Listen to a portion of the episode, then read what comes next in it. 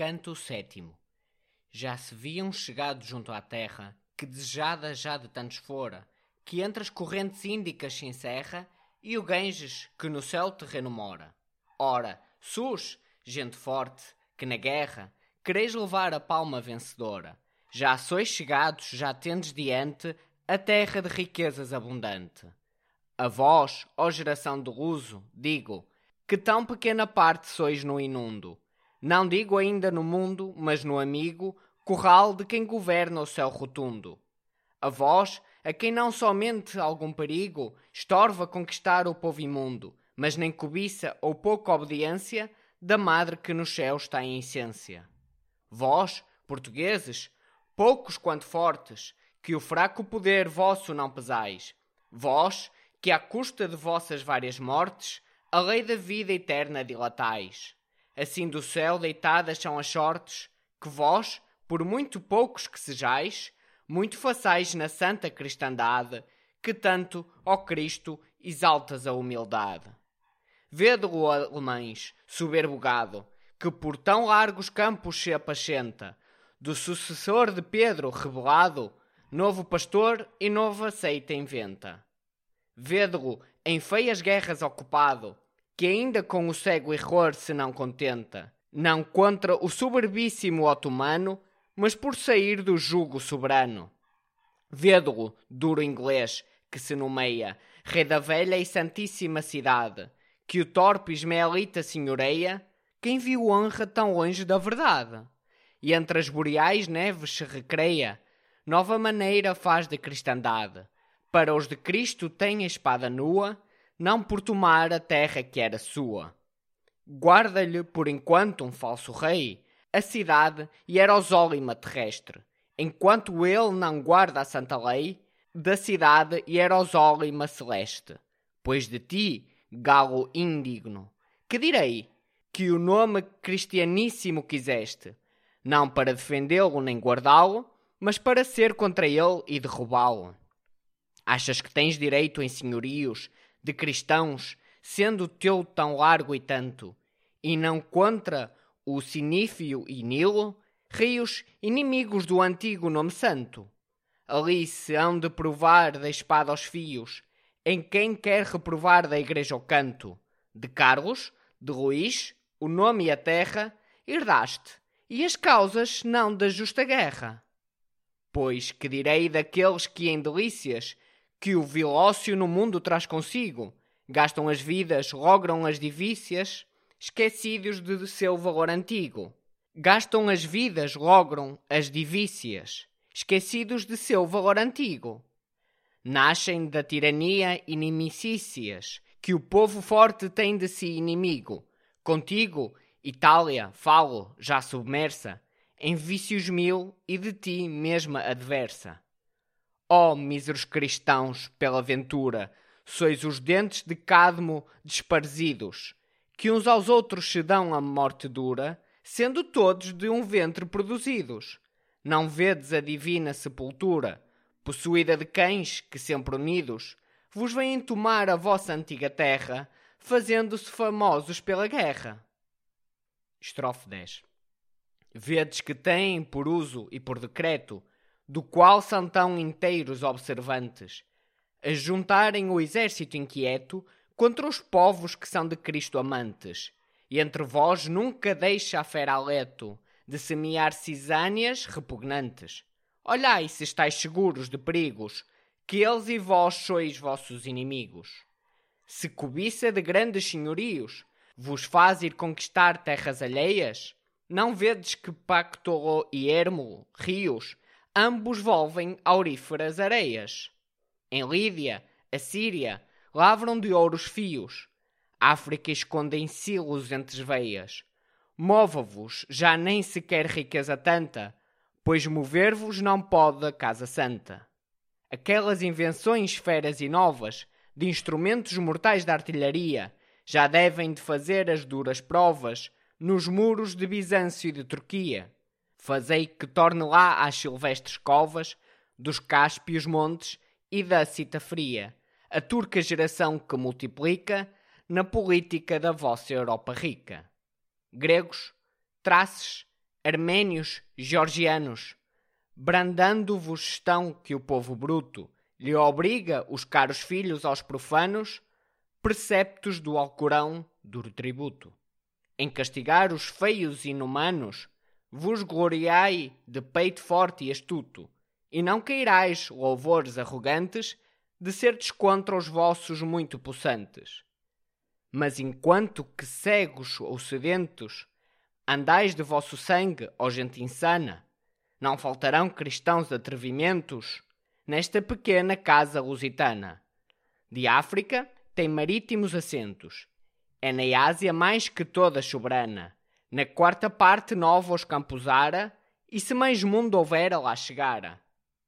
E vejamos, entanto, o que acontece. Aqueles tão famosos navegantes, depois que a branda Vênus enfraquece, o furor vão dos ventos repugnantes. Depois que a larga terra lhe aparece, fim de suas porfias tão constantes, e dar novo costume e novo rei. Tanto que à nova terra se chegaram leves embarcações de pescadores. Acharam que o caminho lhe mostraram, de Caleco onde eram moradores. Para lá logo as proas se inclinaram, porque esta era a cidade das melhores, do Malabar melhor onde vivia o rei que a terra toda possuía. Além do Indo Jaz e aquém do Gange, um terreno muito grande e assaz famoso, que pela parte austral o mar abrange e para o norte o imódio cavernoso. Jugo de reis diversos o constrange, a várias leis, alguns o vicioso. Mahoma, alguns os ídolos adoram, alguns os animais que entre eles morri. Lá bem no grande monte que cortando, tão larga terra toda a Ásia discorre, que nomes tão diversos vai tomando, segundo as religiões por onde corre. As fontes saem de onde vêm manando os rios, cuja grã corrente morre, no mar Índico e cercam todo o peso do terreno, fazendo quersoneso. Entrou um e outro rio em grande espaço, sai da larga terra uma loira ponta, quase piramidal, que no regaço do mar com Ceilão ínsula confronta, e junto de onde nasce o largo braço, Gangético, o rumor antigo conta que os vizinhos da terra moradores do cheiro se mantêm das finas flores. Estrofe 20. Mas agora, de nomes e de usança, novos e vários são os habitantes, os delis, os patanes, que em possança de terra e gente são mais abundantes. De canis, oriás, que a esperança têm de sua salvação nas ressonantes. Águas do Gange e a terra de Bengala, fértil de sorte que outra não lhe iguala. O reino de Cambaia belicoso, dizem que foi de Poro, rei potente. O reino de Narsinga poderoso, mais de ouro e pedras de que de forte gente. Aqui se enxerga lá o mar ondoso, um monte alto que corre longamente, servindo ao malabar de forte muro, com que do Canará vive seguro. Da terra os naturais lhe chamam gate, do pé do qual pequena quantidade se estende uma fralda estreita que combate. Do mar a natural ferocidade, aqui de outras cidades sem debate. Caleco tem a ilustre dignidade de cabeça de império rica e bela. Samorim se intitula o senhor dela. Chegada a frota ao rico senhorio, um português mandado logo parte, a fazer sabedor o rei gentio da vinda sua a tão remota parte. Entretando o mensageiro pelo rio, que ali nas ondas entra a não vista arte. A cor, o gesto estranho, o trajo novo, fez concorrer a vê-lo todo o povo. E entre a gente que a vê-la concorria, se chega um Maometa, que nascido fora na região da Berberia, lá onde fora anteu obedecido ou pela vizinhança já teria, o reino lusitano conhecido, ou foi já assinalado de seu ferro. Fortuna o trouxe a tão loiro desterro. Em vendo o mensageiro com jucundo rosto, como quem sabe a língua hispana, lhe disse: Quem te trouxe a estoutro mundo, tão longe da tua pátria lusitana?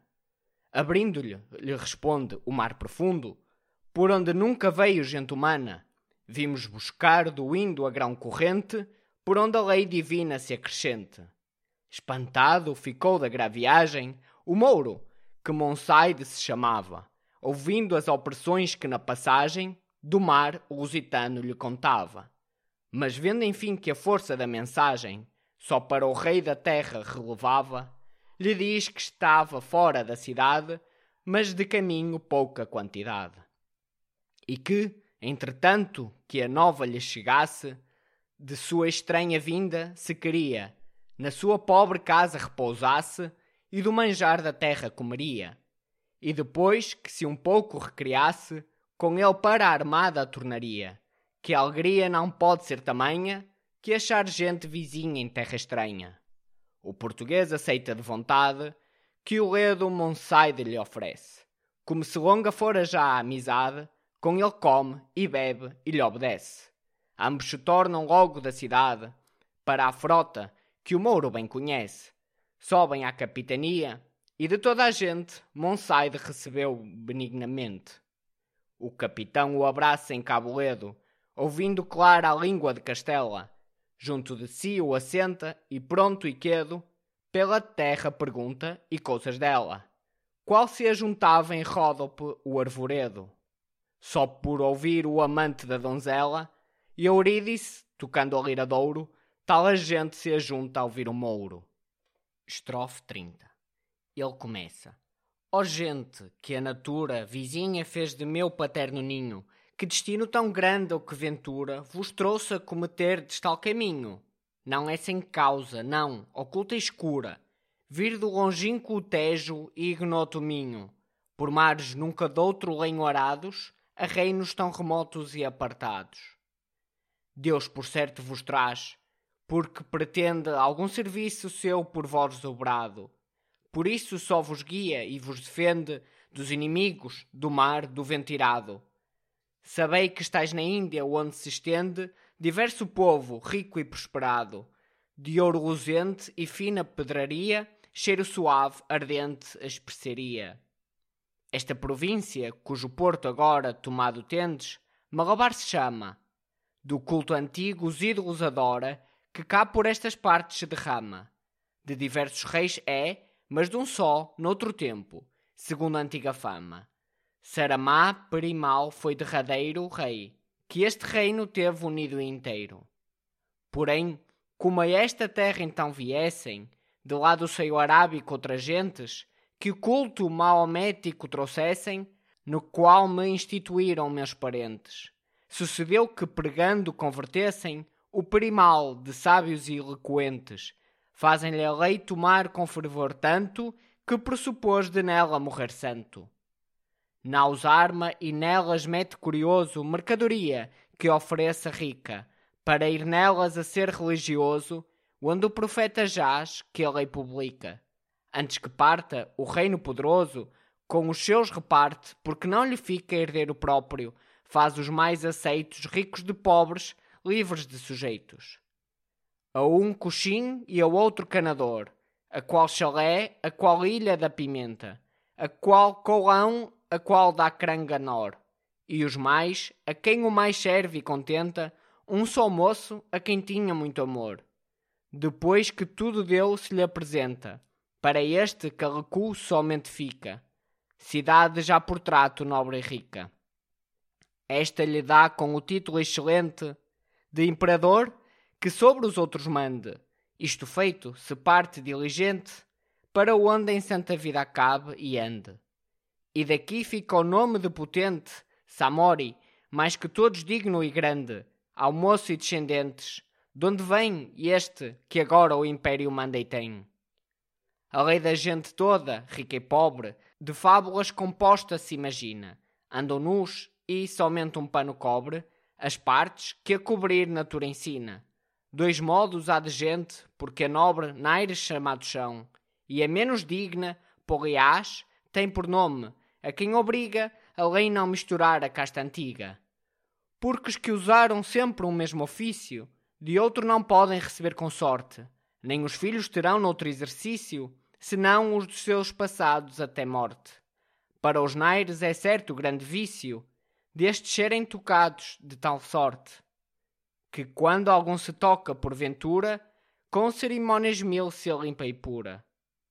Desta sorte o judaico povo antigo não tocava na gente de Samaria, mais estranhezas ainda das que digo, nesta terra vereis que usança vária. Os naires sós são dados ao perigo das armas, sós defendem da contrária banda o seu rei, trazendo sempre usada, na esquerda, a adarga e na direita, a espada. Estrofe 40 Bramenes são os seus religiosos, nome antigo e de grande proeminência. Observam os preceitos tão famosos de um que primeiro pôs nome à ciência. Não matam coisa viva e, temerosos, das carnes têm grandíssima abstinência. Somente no venéreo ajuntamento têm mais licença e menos regimento. Gerais são as mulheres, mas somente para os da geração de seus maridos. Ditosa condição, ditosa gente, que não são de ciúmes ofendidos. E estes e outros costumes, variamente, são pelos malabares admitidos. A terra é grossa em trato em tudo aquilo que as ondas podem dar da China ao Nilo. Assim contava o Mouro, mas vagando, andava a fama já pela cidade, da vinda desta gente estranha, quando o rei saber mandava da verdade. Já vinham pelas ruas caminhando, rodeados de todo sexo e idade, os principais que o rei busca mandara, o capitão da armada que chegara. Mas ele, que do reino já tem licença, para desembarcar, acompanhado dos nobres portugueses sem detença, parte de ricos panos adornado, das cores a formosa diferença, a vista alegra ao povo alvoroçado. O remo compassado fere frio, agora o mar, depois o fresco rio. Na praia um regedor do reino estava, que na sua língua catual se chama, rodeado de naires que esperava, com desusada festa ou nobre gama. Já na terra, nos braços o levava, e num portátil leito uma rica cama. Lhe oferece, em que vá, costume usado, que nos ombros dos homens é levado. Desta arte o malabar, de estar uso, caminham lá para onde o rei o espera. Os outros portugueses vão ao uso, que infantaria segue, esquadra fera. O povo que concorre vai confuso, de ver a gente estranha, e bem quisera perguntar, mas no tempo já passado, na torre de Babel lhe foi vedado.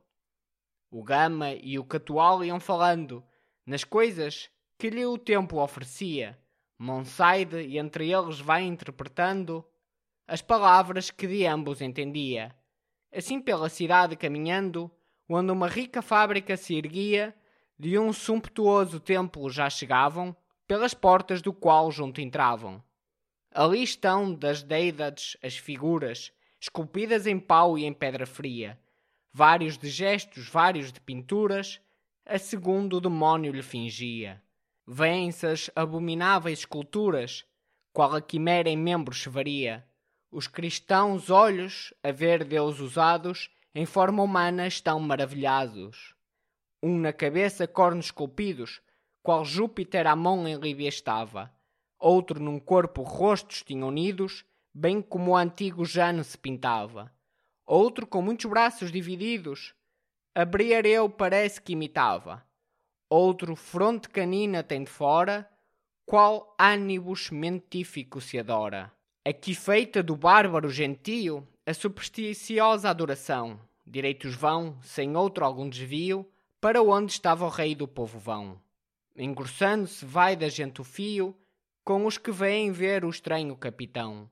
Estão pelos telhados e janelas velhos e moços, donas e donzelas. Estrofe 50. Já chegam perto, e não com passos lentos, dos jardins odoríferos formosos, que em si escondem os régios aposentos, altos de torres não, mas sumptuosos. Edificam-se os nobres seus assentos, por entre arvoredos deleitosos. Assim vivem os reis daquela gente, no campo e na cidade juntamente. Pelos portais da cerca a subtileza, se enxerga da dedália faculdade, em figuras mostrando por nobreza da Índia a mais remota antiguidade. Afiguradas vão com tal viveza as histórias daquela antiga idade, que quem delas tiver notícia inteira, pela sombra conhece a verdadeira. Estava um grande exército que pisa a terra oriental que o Idás pelava. Régio, um capitão de fronteliza, que com frondentes tirsos pelejava. Por ele edificada estivaniza, nas ribeiras do rio que manava, tão próprio que se ali estiver semele, dirá, por certo, que é seu filho aquele. Mais avante, bebendo seca ao rio, muito grande multidão da síria gente, sujeita a feminino senhorio de uma tão bela como incontinente. Ali tem, junto ao lado, nunca frio, esculpido feroz ginete ardente, com quem teria o filho competência, amor nefando, bruta incontinência. Daqui mais apertadas tremulavam as bandeiras de Grécia gloriosas, terceira monarquia, e subjugavam até as águas gangéticas ondosas. De um capitão mancebo se guiavam, de palmas rodeado valorosas, que já, não de Filipe, mas sem falta, de progenie de Júpiter se exalta. Os portugueses, vendo estas memórias, diziam catual ao capitão: Tempo cedo virá que outras vitórias, estas que agora olhais, habitarão. Aqui se escreverão novas histórias, por gentes estrangeiras que virão, que os nossos sábios magos o alcançaram, quando o tempo futuro especularam. E diz-lhe mais a mágica ciência que, para se evitar força tamanha, não valerá dos homens resistência, que contra o céu não vai da gente manha. Mas também diz que a bélica excelência, nas armas e na paz da gente estranha, será tal que será no novo mundo ouvido o vencedor por glória do vencido. Assim falando, entravam já na sala, onde aquele potente imperador num caminha jazes, que não se iguala de outra alguma no preço e no lavor. No recostado gesto se assinala um venerado e próspero senhor. Um pano de ouro cinge e na cabeça de preciosas gemas se adereça. Bem junto dele um velho reverente, com os olhos no chão, de quando em quando, lhe dava a verde folha da erva ardente, que a seu costume estava ruminando, um brahmane, pessoa proeminente, para o gama vem com um passo brando, para que ao grande príncipe o apresente, que diante lhe a cena que se assente. Sentado o gama junto ao rico leito, os seus mais afastados pronto em vista, estava o Samori no trajo e jeito, da gente nunca de antes dele vista lançando a grave voz do sábio peito, que grande autoridade logo aquista. Na opinião do rei e do povo todo, o capitão lhe fala deste modo. Estrofe 60. Um grande rei, de lá das partes onde o céu volúvel, com perpétua roda, da terra a luxuar com a terra esconde, tingindo a que deixou de escura noda, ouvindo do rumor que lá responde. O eco, comentida ainda toda, o principado está, e a majestade, vínculo quer contigo de amizade. E por longos rodeios a ti manda, por te fazer saber que tudo aquilo que sobre o mar, que sobre as terras anda, de riquezas, de lado teja ao Nilo, e desde a fria plaga de Gelanda, até bem donde o sol não muda estilo. Nos dias, sobre a gente de Etiópia, tudo tem no seu reino em grande cópia. E se queres compactos e alianças, de paz e de amizade sacra e nua, comércio consentir das abastanças, das fazendas da terra sua e tua. Por quem cresçam as rendas e abastanças, por quem a gente mais trabalha e sua, de vossos reinos será, certamente, de ti proveito o dele glória ingente. E sendo assim que o nó desta amizade entre vós firmemente permaneça, estará pronta toda a adversidade que por guerra a teu reino se ofereça, com gente, armas e naus, de qualidade, que por irmão te tenha e te conheça, e da vontade em ti sobre isto posta, me des a mim certíssima resposta. Tal embaixada dava ao capitão, a quem o rei gentio respondia, que em ver embaixadores de nação, tão remota, gra glória recebia. Mas neste caso a última tentação com os de seu conselho tomaria, informando-se de certo de quem era o rei e a gente e terra que dissera. E que entretanto podia do trabalho passado ir repousar, e em tempo breve, daria a seu despacho um justo talho, com que a seu rei resposta alegre leve. Já nisto punha à noite o usado atalho, as humanas canseiras, porque seve, de doce sono os membros trabalhados, os olhos ocupando aos ócios dados.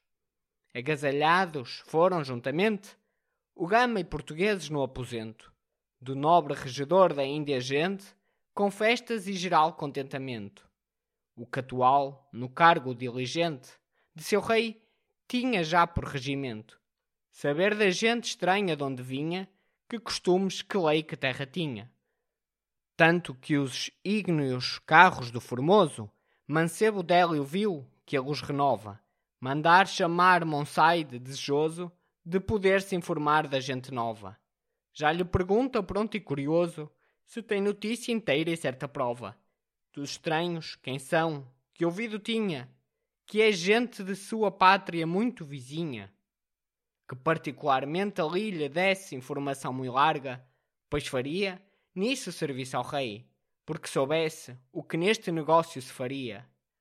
Monsaide torna, posto que eu quisesse dizer-te disto mais, não saberia, somente sei que é gente lá de Espanha, onde o meu ninho e o sol no mar se banha têm a lei de um profeta que, gerado, foi sem fazer na carne detrimento da mãe, tal que por bafo está aprovado, do Deus que tem do mundo regimento.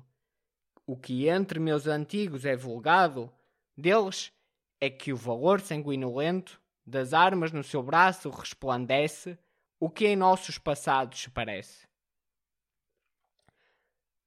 Estrofe 70 porque eles, com virtude sobre-humana, os deitaram dos campos abundosos, do rico Tejo e fresco Guadiana, com feitos memoráveis e famosos. E não contentes ainda, e na africana, parte, contando os mares procelosos, não nos querem deixar viver seguros, tornando-nos cidades e altos muros.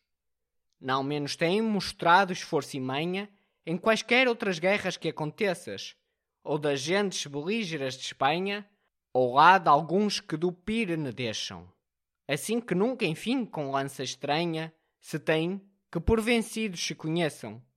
Nem se sabe ainda, não, te afirmo e acelo, por estes Aníbais nenhum Marcelo.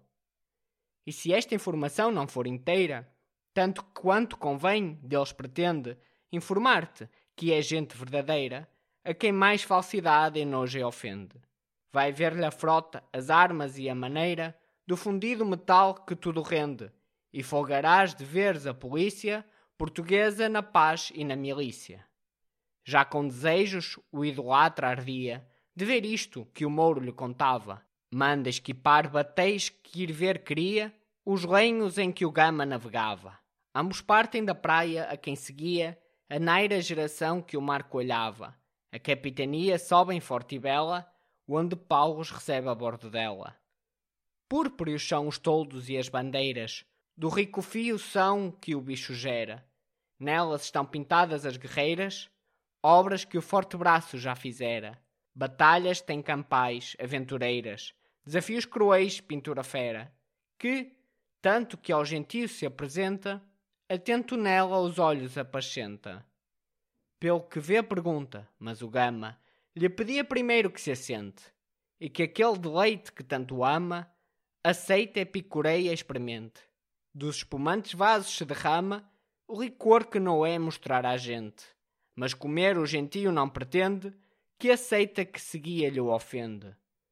A trombeta que, em paz no pensamento, imagem faz de guerra rompe os ares. Com o fogo diabólico instrumento, se faz ouvir no fundo lá dos mares. Tudo o gentio nota, mas o intento mostrava sempre ter nos singulares, feitos dos homens, que em retrato breve, a poesia, repito, a muda poesia ali descreve. Alça-se em pé, com ele o gama junto, coelho de outra parte e o mauritânio. Os olhos põe no bélico transunto de um velho branco aspecto venerando, cujo nome não pode ser defunto enquanto houver no mundo o trato humano no trajo a grega usança está perfeita, um ramo por insígnia na direita. Um ramo na mão tinha, mas, ó cego, eu, que cometo insano e temerário, sem vós, ninfas do Tejo e do Mondego, por caminho tão árduo, longo e vário. Vosso favor invoco, que navego, por alto mar com vento tão contrário, que, se não me ajudais, ei, grande medo, que o meu fraco batel se alague cedo. Olhai que há tanto tempo que, cantando o vosso Tejo e vossos lusitanos, a fortuna me traz peregrinando, novos trabalhos vendo e novos danos. Agora ao mar, agora experimentando os perigos mavórcios e inumanos.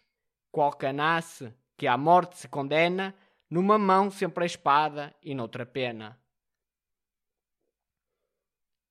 Estrofe 80 Agora, com pobreza aborrecida, por auspícios alheios degradado, agora, da esperança já adquirida, de novo mais que nunca derribado. Agora às costas escapando a vida, que de um fio pendia tão delgado, que não menos milagre foi salvar-se, que para o rei judaico acrescentar-se. E ainda, nifas minhas, não bastava, que também as misérias me cercassem, senão que aqueles que eu cantando andava, tal prémio de meus versos se tornassem. A troco dos descansos que esperava, das capelas de louro que me honrassem. Trabalhos nunca ousados me inventaram, com que em tão duro estado me deitaram. Vede, ninfas, que engenhos de senhores, o vosso tejo cria valorosos, que assim sabem prezar com tais favores a quem os faz cantando gloriosos.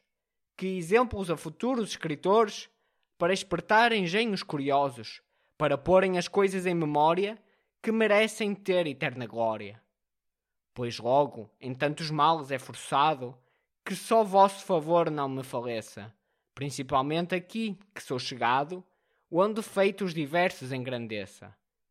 Dai-me vós sós, que eu tenho já jurado, que não o empregue em quem não mereça, nem por lisonja louva algum súbido, sob pena de não ser agradecido. Nem creias, ninfas, não, que a fama desce a quem ao bem comum e do seu rei antepuser seu próprio interesse, inimigo da divina e humana lei. Nenhum ambicioso que quisesse subir a grandes cargos cantarei, só por poder, com torpes exercícios, usar mais largamente de seus vícios. Nenhum que use de seu poder bastante para servir a seu desejo feio e que, por comprazer ao vulgo errante, se mudem mais figuras que proteio. Nem, Camenas, também cuideis que canto, quem, com hábito honesto e grave, veio, por contentar ao rei no ofício novo, a despir e roubar o pobre povo. Nem quem acha que é justo e que é direito, guardar-se a lei do rei severamente, e não acha que é justo e bom respeito quem se paga o suor da servil gente. Nem quem sempre, com pouco esperto peito, razões aprende e cuida que é prudente para taxar, com mão rapaz e escassa, os trabalhos alheios que não passa.